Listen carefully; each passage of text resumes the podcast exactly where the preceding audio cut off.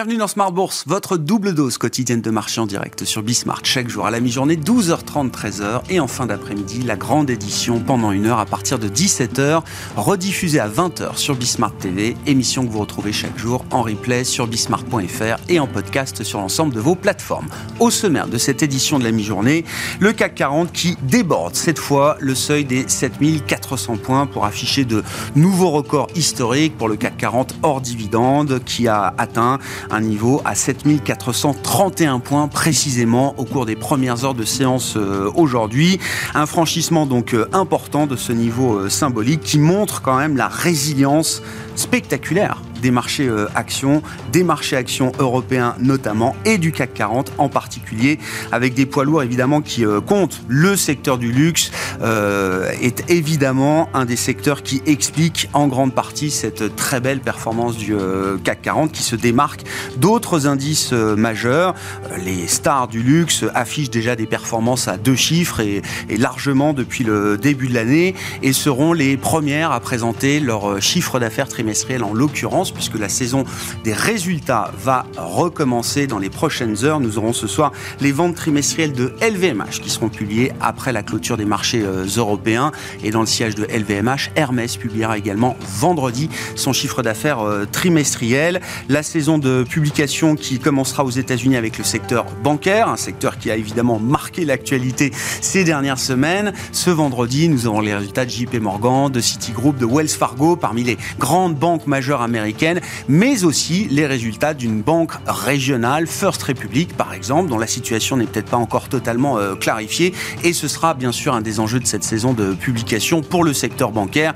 Regardez ce qui se passe du côté des banques régionales cotées un peu plus euh, précisément. Voilà donc pour la séquence euh, de la semaine avec toujours des statistiques américaines importantes. Après l'emploi publié vendredi dernier, nous aurons cet après-midi, en début d'après-midi, le rapport mensuel sur l'inflation du mois de mars aux États-Unis.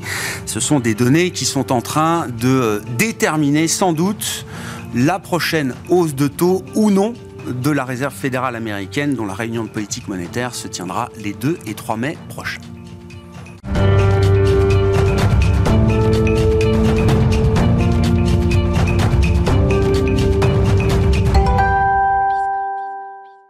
Entamer cette euh, émission, commençons justement avec le marché obligataire avant les réunions de Banque Centrale. Et c'est Nicolas Leprince qui est avec nous en plateau pour en parler. Gérant multi-asset et overlay chez Edmond Rothschild Asset Management. Bonjour et bienvenue euh, Nicolas. Bonjour Avant de parler du mois de mai et des prochaines décisions des, euh, des, banques centrales, il faut revenir quand même sur le mois de mars qui est encore récent dans les esprits et qui a profondément modifié la psychologie des marchés des investisseurs, euh, Nicolas Oui, euh, très clairement. Depuis le début de l'année, on était sur toujours la poursuite de la thème sur l'inflation ou la désinflation. On voyait des chiffres euh, d'inflation qui surprenaient un petit peu à la hausse. Et là, la psychologie a changé et les marchés se tournent beaucoup plus vers le côté systémique du secteur bancaire américain, peut-être européen, le la croissance, l'impact qu'on va avoir sur la croissance. On l'a vu que, on a vu que la Fed l'a largement pris en compte, puisqu'au final, au lieu de monter ses taux de 50 BP, comme ce qui était un peu promis par, euh, par Jerome Powell, euh, elle n'a fait que 25 BP. Mm. Euh, on voit des membres de la Fed, Goolsby encore hier, nous dire que c'est quelque chose à, à, prendre largement en compte, que dans les indicateurs de marché, cette contraction du crédit, ce qui se passe au niveau du système bancaire américain, c'est certainement équivalent à 25 à 50 points de base de hausse de taux. Donc là où on voulait peut-être atteindre 5,75 aux États-Unis, on n'a certainement plus besoin. Et donc les marchés refocusent sur la croissance, sur les risques systémiques. Ça a un impact ça a eu un impact fort sur la corrélation. Alors, désolé d'être un tout petit peu technique, mais, c'est important. C'est, euh, ça, donne certainement de, du, du, vent arrière au marché obligataire puisqu'on a vu que là où tout au long de 2022, on avait une corrélation qui était ce qu'on appelle positive, c'est-à-dire que quand les actions baissaient, le prix des obligations baissait mmh. également. Eh bien, ça a été complètement l'opposé au mois de mars, et on est re-rentré dans un régime de corrélation négative avec des marchés obligataires qui, nous protègent globalement dans, dans tout ça. Et ça, c'est une clé quand même pour la stabilité rentabilité des investissements dans une gestion diversifiée, par exemple Exactement, exactement. Quand on prend, nous, notre point de vue sur les obligations, depuis le début de l'année, on a été soit neutre, soit positif, et ce changement de corrélation, c'est quelque chose qui est logique. C'est-à-dire quand on a un scénario de désinflation comme ce qui était le nôtre, même s'il est peut-être un peu moins prononcé que ce qu'on attendait, très clairement, dans un schéma de désinflation, on retrouve des corrélations qui sont bonnes avec des banques centrales qui sont certainement un peu moins agressives. Hmm. Ça ne veut pas dire qu'il n'y a pas d'inflation. Non. attention. Mais oui. Euh, c'est plus le sujet numéro un. C'est plus le sujet numéro un. Mais l'inflation n'est pas revenue à 2% pour autant. Non, exactement. non, non. On, les, chiffres d'inflation, celui qu'on aura cet après-midi, c'est toujours des chiffres qui sont importants pour les marchés financiers. On va beaucoup les regarder, on va beaucoup les commenter. Mais on n'est pas certain que ce soit le, principal chiffre. Ce qu'il faut voir, c'est qu'il y a, pour une banque centrale, il y a quand même beaucoup plus d'inflation que ce qu'elle pensait. ce mois-ci, c'est le premier, mois que l'inflation cœur aux États-Unis sera supérieure à l'inflation totale, c'est-à-dire en dehors des éléments volatiles. Mm. On a, euh, quand on prend le pricing de marché sur l'inflation aux États-Unis, quand on prend le glissement annuel qui est attendu en juin 2023 ce glissement annuel de juin 2023, en début d'année, il était attendu un peu au-dessus de 2%. Eh ben, aujourd'hui, il est attendu à plus de 3%. Donc ça veut dire bien qu'on a quand même beaucoup plus d'inflation euh, qu'attendu. Pourquoi? Parce que le marché de l'immobilier euh, contribue toujours très positivement à la croissance de l'inflation. Les, euh, on va dire, le consommateur est, est, résilient, les salaires continuent d'augmenter. On verra euh, là, sur les derniers chiffres d'emploi, on a eu ce qu'on appelle les, les, average hourly earnings, c'est-à-dire les, les, les, salaires horaires, euh, qui ont plutôt eu tendance à baisser. Mais il y a d'autres indicateurs qui pointent toujours sur des salaires qui sont assez dynamiques aux États-Unis et en zone euro également. Ah Tout ça, ça ne veut pas dire qu'il n'y a plus d'inflation, ça veut juste dire que les banquiers centraux ont changé un petit peu leur fusil d'épaule et l'inflation est certainement plus le cœur du problème aujourd'hui. La fonction de réaction des, des banques centrales change, évolue, s'adapte à un environnement où le risque financier, voire euh, est plus important qu'il ne l'était il, y a, quelques mois. Qu'est-ce que ça implique en matière de décision et en termes de, stratégie pour la politique monétaire euh, future? Partant toujours de l'idée que l'inflation n'est pas revenue à 2% et que le problème de l'inflation reste quand même là sous nos yeux aujourd'hui. Ça veut dire qu'elles auront du mal à couper les taux très clairement. Elles auront du mal. Le, marché, on va dire, est logique. C'est-à-dire que le marché anticipe que les taux vont baisser d'ici à la fin de l'année aux États-Unis, ce qui est relativement logique dans une phase de stress. Euh, mais les banques centrales nous disent qu'elles ne vont, qu'elles ne vont pas vouloir le faire. Hmm. Donc euh, on, en revient sur le momentum de dégradation, soit de la croissance, soit d'un événement plus spécifique sur le secteur bancaire. On voit bien que le marché s'attend encore à d'autres événements. On verra les résultats en effet de First Republic euh, vendredi, mais ça sera, je pense, très difficile. Je cite cette banque, mais il y en aura d'autres. Très, hein, très, difficile de, de, les, de, les, lire, mais c'est vrai que le l'impact de la croissance est assez diversifié en ce moment. On voit bien qu'aux États-Unis, euh, on prend les ISM qui ont été publiés la semaine dernière, donc des indicateurs d'activité avancés, euh, sont des indicateurs qui ont pas mal baissé. Et notamment dans ces composantes, les composantes de nouvelles commandes ont beaucoup baissé. Nouvelles commandes soit manufacturières, soit, soit dans les services. Donc ça, c'est quelque chose qui est quand même pris assez négativement ou de façon assez prudente par les marchés financiers. Si on regarde le reste du monde, si on prend des indicateurs d'activité globaux, on n'est pas du tout sur un ralentissement très marqué. On prend ce qu'on appelle les global PMI.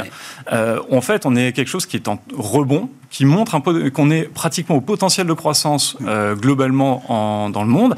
Et donc, est-ce qu'on va avoir une dichotomie avec les US qui ralentissent plus fort que le reste du monde? On a vu les, PMI chinois notamment qui étaient plutôt bons. Euh, on a plus, chez les drames, on a plutôt l'impression qu'on va pas avoir de découpling et que les, les leaders, c'est toujours les US. Si les US calent, certainement le, monde calera également. ce qui va se passer aux États-Unis dans les prochains mois va se retrouver, alors avec plus ou moins de, décalage, mais se retrouvera chez nous en Europe, euh, en l'occurrence, hein, si on parle de la zone euro. Euh. De ce côté-là, les indicateurs qu'on va beaucoup regarder, ça va être vraiment le comportement du consommateur US. Donc si on regarde cette semaine, oui, le chiffre d'inflation est important, mais le chiffre de vente au détail qu'on aura vendredi aux États-Unis est aussi extrêmement important pour nous. Quand on prend la confiance du consommateur aux US, on a eu des des, enquêtes qui ont été faites après la faillite de SVB, donc la banque, la banque américaine qui, mmh. qui a fait faillite, la confiance du consommateur américain n'était pas si mauvaise que ça. Donc, donc on, on, est vraiment dans des eaux un peu troubles euh, et on est toujours très centré sur les US et la lecture qu'on va avoir sur les États-Unis. Comment on réfléchit à euh, la, la, vitesse et, et l'ampleur à laquelle le credit crunch peut s'intensifier euh, partant notamment des, événements bancaires euh, du mois de mars, sachant, et beaucoup l'ont noté, que déjà les mois précédents, euh, les conditions d'octroi de crédit bancaire commençaient à se resserrer, mhm. et en Europe, et aux États-Unis. Exactement. On avait déjà des croissances de masse monétaire, aussi bien aux États-Unis qu'en zone euro, qui étaient négatifs, hein, year over year. Donc on voyait bien qu'il y avait un ralentissement. On a plutôt l'impression que mars, c'est une accélération euh, de, de, de, ce phénomène avec une prise en compte peut-être un peu plus forte, soit par les marchés financiers. On verra les, les, les, les provisionnements au sein des, banques, des grandes banques, savoir si ça augmente énormément, ce qui va être un signe d'anticipation de, de, resserrement encore des hmm. conditions de crédit globalement. Mais on part déjà de conditions qui se dégradent depuis 6 à 12 mois de façon assez, assez généralisé. Hmm. L'impact sur la croissance, il sera forcément important. Mais on va, si on regarde le multiplicateur monétaire, c'est-à-dire est-ce que la croissance de la masse monétaire a un impact très fort? On voit bien que les multiplicateurs sont relativement faibles en ce moment. Hmm. Donc, est-ce que ça aura un impact très fort sur la croissance? Non. Donc, c'est pour nous vraiment le consommateur américain qui fera la croissance encore.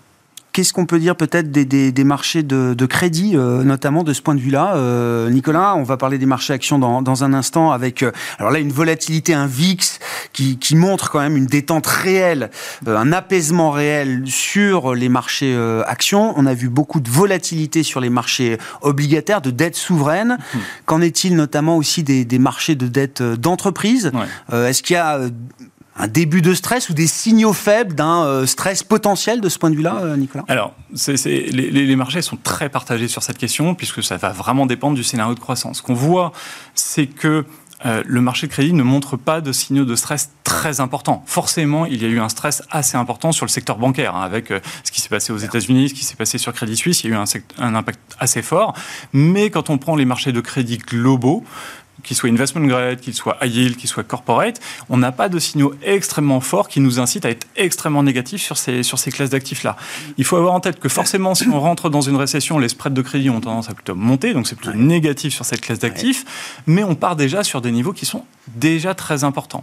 Donc, non, il n'y a pas de stress particulier. On sera attentif, bien sûr, s'il y a des événements de crédit particuliers, mais pour le moment, on va dire la robustesse de la croissance, on va certainement vers euh, un chemin de décélération, mais la robustesse de la croissance fait que les, entreprises ont pu se refinancer de façon très importante en 21, en 22, euh, en 2020 également, et il n'y a pas de stress très important pour le moment sur les, sur les marchés de crédit. Qu'est-ce que ça implique en, matière de stratégie d'investissement dans l'univers obligataire euh, aujourd'hui, euh, Nicolas? Est-ce que c'est le moment d'aller reprendre de la duration? Je sais que beaucoup d'investisseurs étaient un peu partagés, voire frileux pour certains sur cette question de la, la duration. Est-ce que le mois de mars et les événements du mois de mars changent la donne de ce point de vue-là? C'est ce que j'ai dit sur la, la corrélation. Forcément, l'obligataire a beaucoup plus de place dans un portefeuille diversifié. Localement, il nous semble que l'effet de stress du mois de mars a, peut-être plongé les taux sur des niveaux qui sont peut-être un petit peu trop bas. Donc globalement, chez les drames, on va rester plutôt neutre sur les obligations d'un point de vue global et on va toujours chercher à avoir beaucoup de carry dans nos portefeuilles. Ça va être des parties courtes de courbe de taux sur, les, sur du crédit, ça va être des instruments monétaires dans les portefeuilles, euh, avec euh, plutôt l'optique de plutôt renforcer la duration sur des, sur des remontées de taux qui seront pour nous relativement limitées. Ça, il y, a une logique euh, buy the dip dans le marché obligataire. Chaque fois qu'on verra le marché obligataire corriger un peu trop fortement sur la partie longue, ça veut dire des rendements qui remontent, ce seront des points d'entrée à, certains niveaux en tout cas. On peut, on peut se dire que les taux ont déjà un petit peu baissé, ça c'est sûr, mais quand on regarde le positionnement des acteurs de marché, on voit qu'ils sont globalement neutres. Ils sont D'accord. pas venant de très short, j'imagine. très short sur les années 2021-2022. Ils sont revenus globalement neutres avec cet, événement, ce qui fait qu'il y a encore de la place pour avoir euh, plus d'attrait pour le, fixed income dans les, dans les portefeuilles. Merci beaucoup Nicolas. Nicolas Leprince, gérant multi-asset et overlay chez Edmond Rothschild Asset Management, qui était l'invité de Smart Bourse à la mi-journée, à euh, un peu moins de deux heures maintenant de la publication du rapport mensuel sur l'inflation aux États-Unis pour le mois de mars, qu'on débriefera évidemment dans l'émission ce soir à partir de 17h.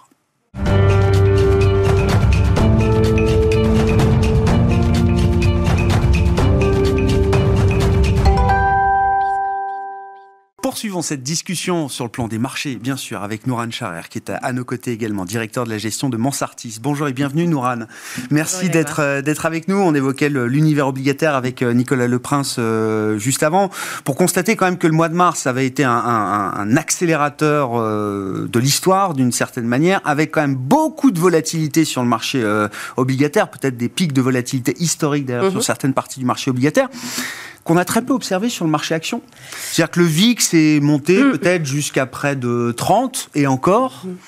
pour euh, tout de suite redescendre sous les 20 quand on regarde donc cette mesure de la volatilité du marché euh, américain, mais qu'on retrouve également euh, en Europe. Comment on explique euh, ce qui apparaît comme étant une forme de stabilité quand même dans l'univers des marchés globaux? Alors, c'est vrai que la, lecture des marchés financiers est compliquée de ce point de vue-là. C'est-à-dire qu'on a des messages différents entre différentes classes d'actifs, entre les actions, effectivement, avec des niveaux de stress financiers qui se sont renormalisés en dessous de 20, comme vous le disiez, et des indices actions qui frôlent les records historiques. Alors que sur le marché obligataire, on a effectivement des niveaux de stress qui ne sont pas sur des niveaux historiquement élevés, mais qui sont et qui restent sur des niveaux de mars 2020. Donc un niveau de stress plus important. Alors comment l'analyser? Euh, C'est compliqué, mais ce que ça souligne, euh, cette déconnexion de messages entre mmh. les deux classes d'actifs, souligne finalement un environnement, une toile de fond macroéconomique solide, avec quelques incertitudes euh, sur notamment les conséquences du crack obligataire sur les acteurs les plus fragiles. On l'a vu avec les banques régionales. Aujourd'hui, on le voit, les investisseurs commencent à craindre tout ce qui se passe sur l'immobilier commercial, avec un effet domino lié à la hausse des taux. Une hausse des taux engendrerait une baisse plus ou moins importante des actifs immobiliers, ce qui transformerait des prêts titrisés en créances difficilement euh, recouvrables. Donc effectivement, c'est un risque important à surveiller qui, à mon avis, reste euh, prégnant sur le marché obligataire. Maintenant, sur la toile de fond macroéconomique euh, qu'achètent les marchés actions, il est solide. Il est solide. On a une croissance économique mondiale qui est de l'ordre, ben, si on prend les chiffres du FMI, de 2,8. Euh, Très bien, grâce à trois facteurs. On a la Chine qui va contribuer à 25% de la croissance économique mondiale. Donc ça, c'est important. Une, un rattrapage dans le secteur des services qui prend le relais sur le marché euh, des biens manufacturés. Et enfin, un marché du travail qui reste robuste. Et par rapport à ça, la problématique sur l'inflation, on a une inflation qui, enfin, une désinflation qui est amorcée. Alors certes, elle n'est pas linéaire c'est vrai, mais elle est désamorcée. Les chiffres qu'on attend sont de l'ordre de 5,1% sur, euh, sur l'inflation globale à la consommation aux États-Unis. Alors, c'est vrai, et Nicolas le disait tout à l'heure, c'est que sur l'inflation corps, on a effectivement, la tendance reste à être confirmée. Pourquoi? Parce que la composante loyer, c'est 40% de l'inflation et les loyers continuent de progresser parce que on a un marché qui est euh, en déficit structurel aussi sur le plan de, de l'immobilier résidentiel. Donc, l'environnement reste euh, globalement solide. et Tout le monde craint le, la rupture. C'est-à-dire le truc qui casse. Euh, on a vu des maillons faibles dans le mhm. système bancaire ou financier craquer. Jusque-là, pas de problème. Le marché s'en remet assez facilement. C'est ce qu'on constate depuis euh, quelques semaines. Mais tout le monde a en tête que peut-être euh, ce genre d'épisode va se répéter euh, à l'avenir et que peut-être que les prochains maillons qui craqueront seront des maillons peut-être un peu plus systémiques. Ça, c'est quelque chose qu'on a en tête dans cette big picture de résilience toujours valable aujourd'hui. D'autant que ce que je disais sur l'immobilier commercial, les prêts concernant l'immobilier commercial sont essentiellement euh, accordés par les banques régionales. Mm. Donc les banques qui étaient déjà en difficulté liées à la hausse des taux. Donc attention, c'est un point de surveillance, c'est un, une vigilance, un point de vigilance à suivre de manière importante. Bon, pas de rupture pour l'instant, dans le schéma euh, macro que vous avez euh, en tête, qu'est-ce que ça implique pour euh, ben, les résultats des entreprises, les marges des entreprises? On va entamer la saison de publication de, de résultats.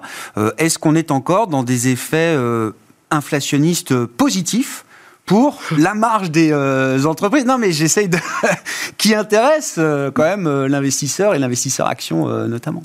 Alors il y a un vrai sujet effectivement aujourd'hui dans la presse économique qui est le sujet des marges des entreprises qui est à un niveau élevé et qui potentiellement alimenterait un niveau d'inflation qui resterait fort. Alors, je pense que pour répondre à cette question, est-ce que les entreprises vont continuer à augmenter les, prix comme on l'a vu l'année dernière, euh, quel que soit le secteur d'ailleurs? Je pense qu'il faut prendre un peu de recul. Euh, il faut s'abstraire un peu des, des, polémiques du moment, en tout cas, ou des débats politiques du moment, et revenir en fait à des principes euh, fondamentaux de base de l'économie, le fameux euh, process, enfin le fameux équilibre offre-demande. Les entreprises aujourd'hui font face à quoi? Un ralentissement de la croissance économique, notamment en Europe. On est passé d'une croissance économique de 3,2% en 2022. Mmh. Cette année, anticipée, on attend 0,5%. Donc on a un ralentissement de la croissance économique euh, via un ralentissement de la demande. Pourquoi? Parce que les consommateurs, on a une épargne accumulée qui s'amenuise et on a des politiques monétaires restrictives avec la hausse des taux qui sont là pour freiner la demande. Donc les entreprises vont faire face à un, ralentissement de la demande et au même moment une baisse très importante du coût des intrants. C'est quoi? C'est des prix énergétiques qui baissent, des prix industriels qui baissent et des prix agricoles qui baissent. Donc une entreprise ne va pas continuer à augmenter ses prix dès lors que la demande baisse. Elle va au contraire réussir à maintenir ses marges. On va avoir une baisse du chiffre d'affaires en volume, mais elle va réussir à maintenir ses, marges grâce à une baisse du prix des intrants. C'est pour ça que cette année, on attend une croissance relativement stable, donc à 0%. des euh, BPA sur des bénéfices euh, par, action. sur euh, les indices, que ce soit globalement en Europe ou aux États-Unis. Mm. Et ça, ça justifie que le CAC soit effectivement euh, à plus de 7400 points, à un niveau euh, record à nouveau Alors, il faut savoir que euh, en début d'année, on, a, on était dans un environnement extrêmement négatif. C'est-à-dire que les croissances des BPA en général mm. sont attendues de l'ordre de 10% tous les ans et sont révisées au cours de la publication du premier trimestre.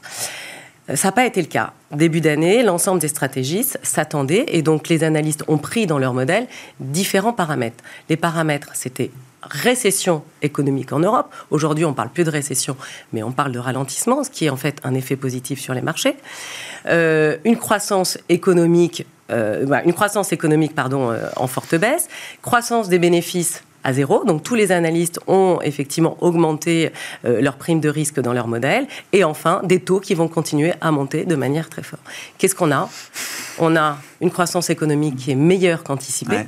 On a euh, finalement un environnement économique pour les marges d'entreprise qui est pas si négatif que ça grâce, que je disais, à la baisse des prix des matières mm. premières.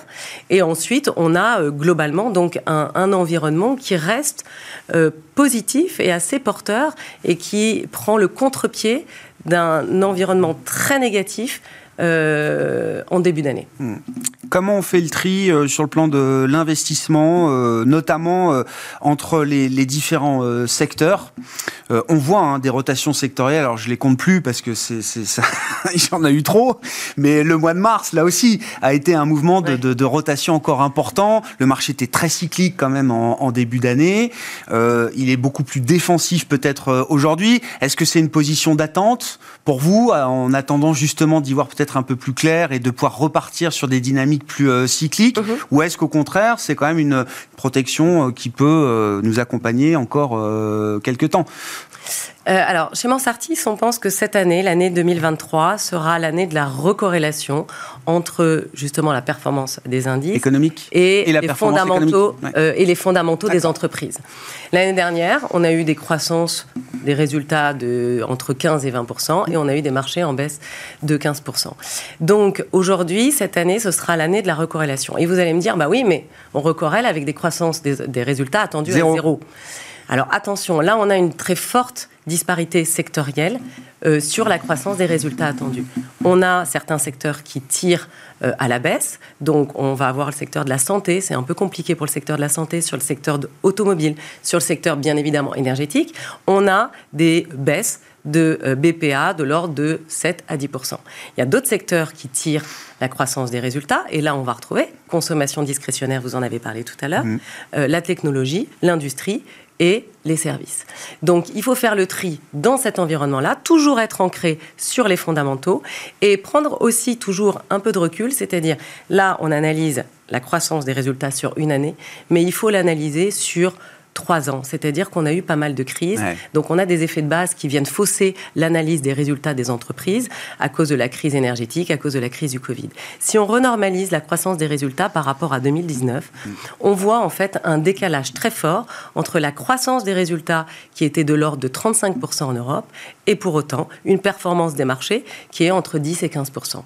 Donc ce de-rating qu'on constate, peut-être effectivement lié à une hausse des taux, il est vrai, mais on ne change pas de paradigme non plus. C'est-à-dire que les taux en 2019 en moyenne étaient à 2,5. Aujourd'hui, ils sont à 3,5. Donc oui, il y a peut-être un de-rating qui est lié à la hausse des taux, mais il ne peut pas expliquer un de-rating aussi fort. Ah Donc on va avoir effectivement ce rattrapage sur les fondamentaux qui est central aujourd'hui pour un gérant pour continuer à sélectionner des sociétés qui sont, euh, qui sont solides financièrement et qui sont euh, de bonne qualité et grande visibilité vous nous dites, on va, euh, bah, le marché d'ailleurs est en train de revenir sur euh, la tech et le luxe, quoi. Non, mais enfin, c'est.